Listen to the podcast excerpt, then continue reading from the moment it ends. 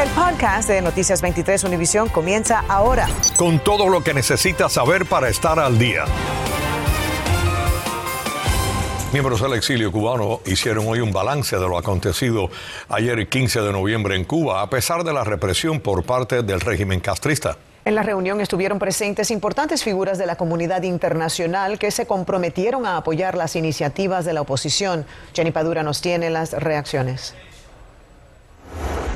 El paro nacional no es un solo día, son muchos días, muchas fechas hasta que logremos la libertad. El compromiso del exilio cubano con la oposición en la isla está más fuerte que nunca. Hemos visto que el liderazgo dado por los religiosos dentro de Cuba al pueblo saliendo a marchar ha sido excepcional, a pesar de toda la preparación del régimen, a pesar de las decenas de arrestos, a pesar de la persecución, se lograron hacer actos de resistencia. El expreso político Jorge Luis García Pérez Antunes asegura que ayer el pueblo cubano dio otro paso importante para el fin de la dictadura. Hubiéramos querido ver más protestas, pero creo que eso es, eh, ya esto es el final. Ahora, ¿por qué tiempo puede la dictadura mantener ese sitio? Ya no es el tiempo de nosotros en que éramos muy pocos y la dictadura sitiaba las casas de nosotros. No se puede sitiar. Y en esta mesa también se sentaron hoy miembros del Parlamento Europeo para condenar al régimen castrista y ofrecerles todo su apoyo al pueblo cubano. Creo que el régimen se acaba. Hay un tic-tac, tic-tac, tic-tac. Este régimen ha quebrado. Y además estamos convencidos que en nuestro tiempo esta nueva generación veremos cómo cae el régimen de Cuba. Congresistas y senadores del sur de la Florida, desde Washington DC, también hicieron un llamado al presidente Biden. Le estamos pidiendo a la administración del presidente Biden una vez más, y yo lo he hecho muchas veces, que prenda el Internet que llame a las compañías que tienen la tecnología de hacer que el Internet se pueda subir en Cuba. Es posible, se puede hacer especialmente en momentos clave en que sabe que vienen protestas, en momentos claves políticos, se puede hacer. Pero no es prioridad, porque la persona que está encargado del tema de Cuba en el Departamento de Estado es una persona que hace un año y medio estaba coordinando viajes para congresistas a reunirse en Cuba, en La Habana, con, con líderes de este régimen. En la pequeña Habana, Jenny Padura, Noticias 23, Univisión. Por otra parte, el movimiento Archipiélago ha dicho que la jornada para las protestas se extiende hasta el 27 de noviembre. Además, están exigiendo una prueba de vida de Junior García, de quien no se sabe nada desde el domingo. Mario Vallejo nos tiene lo más reciente y un análisis de un experto en política cubana. Este 15 de noviembre el régimen cubano desplegó militares, policías, agentes de la seguridad del Estado y adeptos agrupados en organizaciones creadas por el propio régimen. Aunque algunas personas lograron salir, enseguida fueron arrestadas.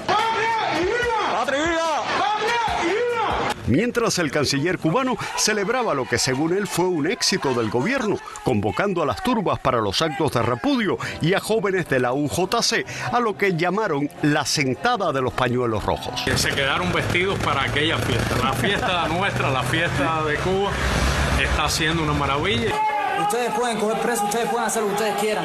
Esto no va a parar. El pueblo despertó. Desde el 11 de julio, muchos creen que está mucho más cerca la posibilidad de que el régimen de Díaz Canel no resista la presión popular. Solo por la fuerza han impedido que la gente salga a las calles. Según Andy Gómez, experto en temas cubanos, quienes residen en la isla aún no están preparados para instaurar un sistema democrático convencional después de tantas décadas de dictaduras. ¿Cómo desarrollar partidos de oposiciones políticos? Cómo desarrollar una sociedad civil, cómo crear una prensa libre. Son preguntas fundamentales que tienen que existir para crear esa democracia. Aunque los cubanos quieren cambios, asegura este experto, les falta conocer cómo instaurar el pluripartidismo y rehacer las instituciones del país que han estado doblegadas a un régimen por más de 60 años. Enseñar, preparar y que existan las condiciones a una transición, todavía no las veo. Ahora las fuerzas de la mayoría de las familias están enfocadas en solicitar la excarcelación de muchos que aún permanecen tras las rejas después de las protestas del 11 de julio en Cuba. Mario Vallejo, Noticias 23, Univisión.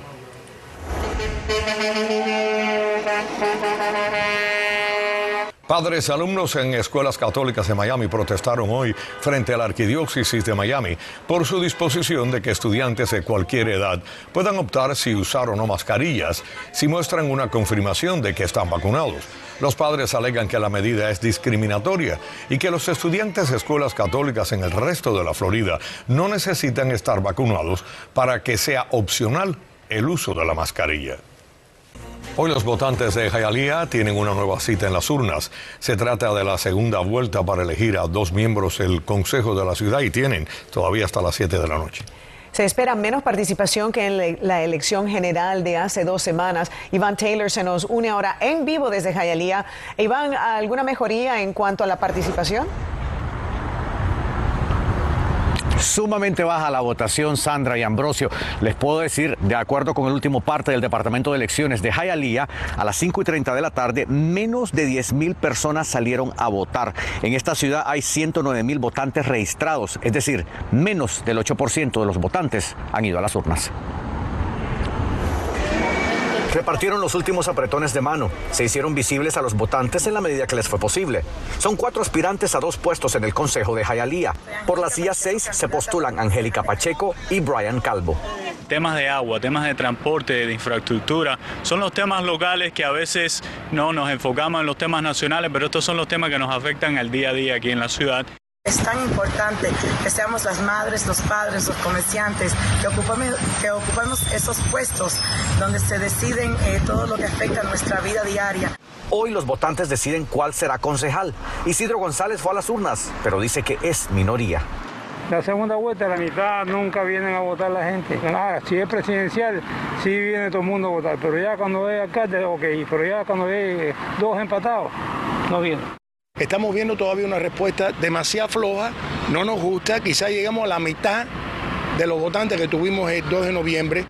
Carl Sockby, quien no se postula hoy, pero fue electo concejal por la CIA 5, tiene su hipótesis sobre la apatía del votante de esta ciudad. 15% de los votantes salen a votar, los demás los que quedan en la casa quejándose después el resto del año que por qué esta persona salió, que por qué no salió el otro, por eso hay que votar. De hecho, se notó poco tráfico en los recintos. Sin embargo, los candidatos por la CIA 7 aún siguieron diciendo por qué deben ser los escogidos. Empezó a tocar puentes en noviembre del año pasado y el mensaje del pueblo fue parque, problema con el agua y la policía. Son los mensajes más grandes que me han dado el pueblo jayalí. Hay mucho en qué trabajar, pero una de las cosas que yo he dicho anteriormente que quiero trabajar es precisamente involucrar más al pueblo de Jayalía en todas las decisiones que se tomen en el gobierno.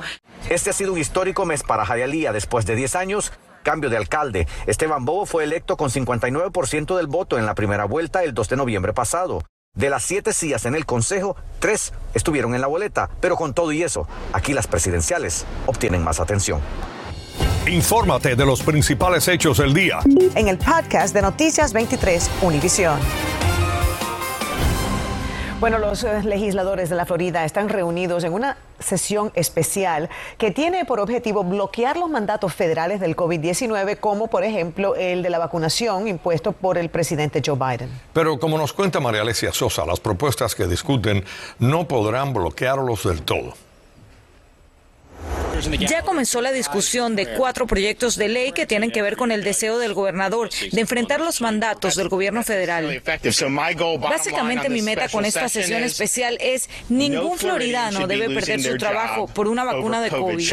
Es muy problemático y peligroso este mandato que está intentando la Casa Blanca con imponer estas vacunas a, a los individuos y a las compañías privadas. Pero lo cierto es que la intención del gobernador de prohibir por completo los mandatos encontró resistencia en algunos legisladores y cabilderos en Tallahassee. Esta iniciativa es pura politiquería, una politiquería costosa. Al final, una de las propuestas, de hecho, permite a las empresas el mandato de vacunación, pero bajo la condición de que el empleador privado tiene que ofrecer cinco opciones de exclusión para los que no quieran vacunarse. Y el gobierno federal puso excepciones. ¿Qué está haciendo el gobierno estatal ahora que estamos aquí? Haciendo lo mismo que ya hizo el gobierno federal, pero peor, porque ahora les van a cobrar multas. El proyecto de ley incluye penalidades por violaciones de 10 mil dólares a empresas de menos de 100 empleados y 50 mil dólares a empresas de más de 100 trabajadores. ¿Qué tanto les preocupa el hecho de, de que esto pueda golpear financieramente a las pequeñas empresas? Yo completamente opuesto. Lo que, lo, que, lo que va a golpear a las empresas es el mandato va a golpear a los empleados y va a afectar la economía en general. Además, proponen que el uso de la mascarilla en las escuelas sea opcional, cosa que ya sucede en los condados de Miami-Dade y Broward. Los legisladores también discuten salirse de la ley de seguridad laboral OSHA por haber impuesto el mandato de vacunación, pero este es un proceso que podría tomar años.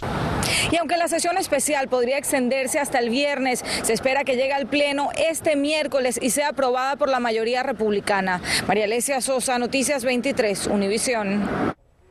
La farmacéutica Pfizer pidió a reguladores del país que autoricen su píldora experimental contra el coronavirus. La autorización permitiría a fabricantes de genéricos hacer que la píldora Paxlovid esté disponible en 95 países de ingresos bajos y medios, que son el 53% de la población mundial. Según Pfizer, la píldora combinada con el antiviral Ritonavir reduce el riesgo de hospitalización y muerte por coronavirus.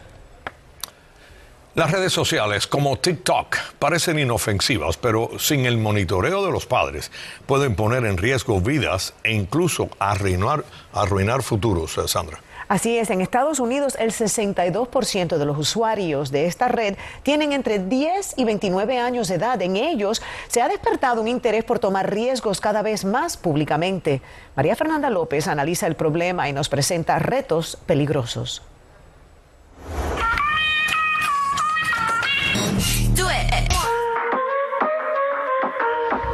Es divertida, pero peligrosa.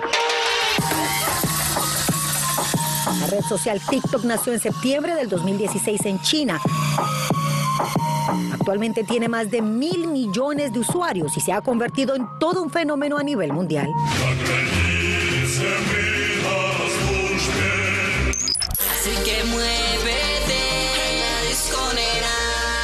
En 155 países. Solo en Estados Unidos ha sido descargada 200 millones de veces. El fácil acceso de todas las edades para publicar videos cortos ha llevado a una creación constante de retos virales y peligrosos. ¿Qué puede haber detrás de una necesidad de que cada vez un reto quiera apuntar hacia un comportamiento erróneo y violento dentro de una escuela? El arriesgarse hace que se desarrolle uno de los neurotransmisores también muy conocidos que es la adrenalina. La adrenalina lo que más es que esté en estado de alerta constante. Arriesgarse a destruir baños en las escuelas, tirar heces fecales a las paredes y hasta sugerir que golpeen a un maestro a cambio de dinero ha despertado las alertas en las autoridades escolares. No están inspeccionando los mensajes que los niños están dejando en las plataformas de la contaminación social. Y eso resulta en comportamientos de niños que no tienen la edad de hacer decisiones correctas. Son fácilmente influenciados. Una adrenalina que ya ha producido muertes, expulsiones de escuelas, arruinando futuros sin entender que hasta pueden terminar en un lugar no deseado. La cárcel. Y es la parte que es triste, eh, porque es un chiste, una broma que de verdad puede causar algo permanente en el récord de los juveniles.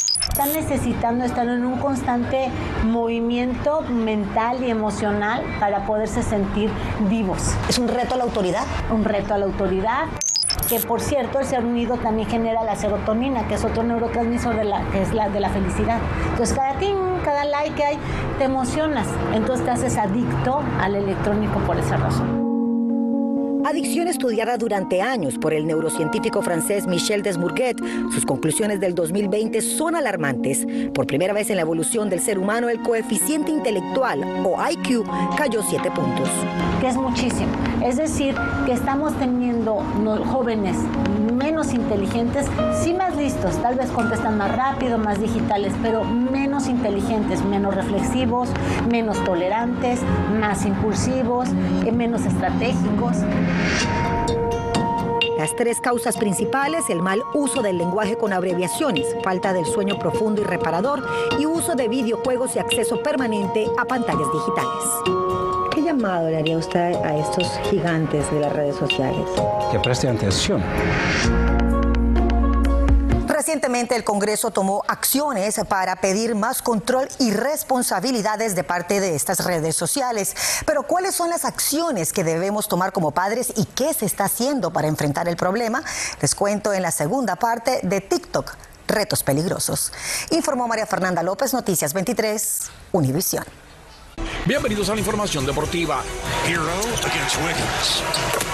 En Oklahoma, el Miami Heat mantuvo la tendencia del último partido y de nuevo sin Jimmy Butler en el tabloncillo, aunque estuvo practicando en la previa, y Tyler Hero repitiendo la actuación de la jornada precedente como líder a la ofensiva, esta vez con 26 cartones a su hoja personal, se llevaron una fácil victoria de 103 a 90 frente al equipo de casa, el Oklahoma City Thunder. El miércoles estamos de regreso en Miami recibiendo a los Pelicanos de New Orleans. Y el Inter Miami continúa limpiando la casa y anunció a los jugadores a quienes no les ofreció opción para el 2022. Ellos son George Acosta, Ventura Alvarado, Dylan Castañeira, Jay Chapman, Sammy Guediri, Kelvin Liederman, John McCarthy, Patrick Sigrist y Victor Yoa, mientras que Federico Higuaín, Breck Shea e Indiana Basilev ya habían agotado sus contratos. Con los veteranos Gonzalo Higuaín y Blaise Matuidi las cosas se complican por la combinación precio-edad. Ambos cumplirán 34 años en el 2022, lo cual dificulta cualquier posibilidad de canje. Ernesto Clavelo, Deportes 23. Bueno, y esta tarde el sobreviviente de cáncer Cole De 17 años, donó 5 mil dólares al Fondo de Asistencia a Pacientes de Sarcoma del Hospital Infantil Nicholas. El adolescente dijo que desea ayudar a niños que reciban el mismo tratamiento que él. Seguro no cubre completamente. La donación la hizo a través de Make-A-Wish Foundation. Dios los bendiga. Amén. Acabas de escuchar el podcast de Noticias 23 Univisión. Puedes descubrir lo mejor de los podcasts de Univision en la aplicación de Euforia o en univision.com diagonal podcasts.